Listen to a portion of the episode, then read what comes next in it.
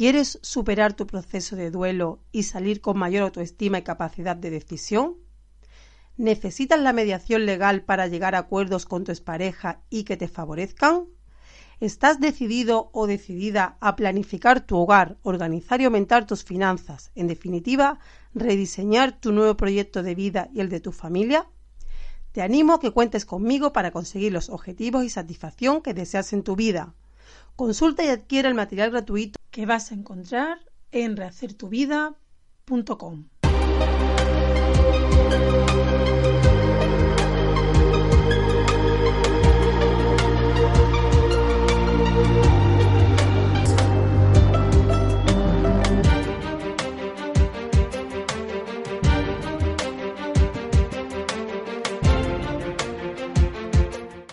Aprende a conocerte a ti mismo o a ti misma.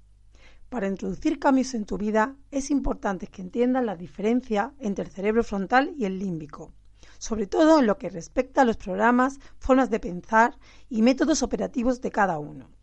Examina situaciones que hayan sucedido cada día, reflexiona sobre ellas y sobre las distintas maneras que cada cerebro podían haberlas gestionado.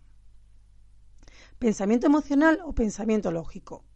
Por ejemplo, Imagina una situación frecuente como la siguiente.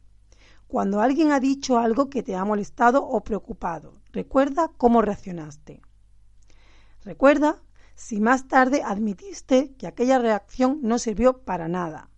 Piensa en cómo reaccionó tu cerebro emocional y luego imagina cómo podría haberlo hecho el racional. Recuerda que el cerebro frontal optará por identificar los hechos y luego adoptará la, perspectiva más adecuada antes de actuar. Identifica a su vez cómo tu cerebro más impulsivo puede ponerse también de tu parte.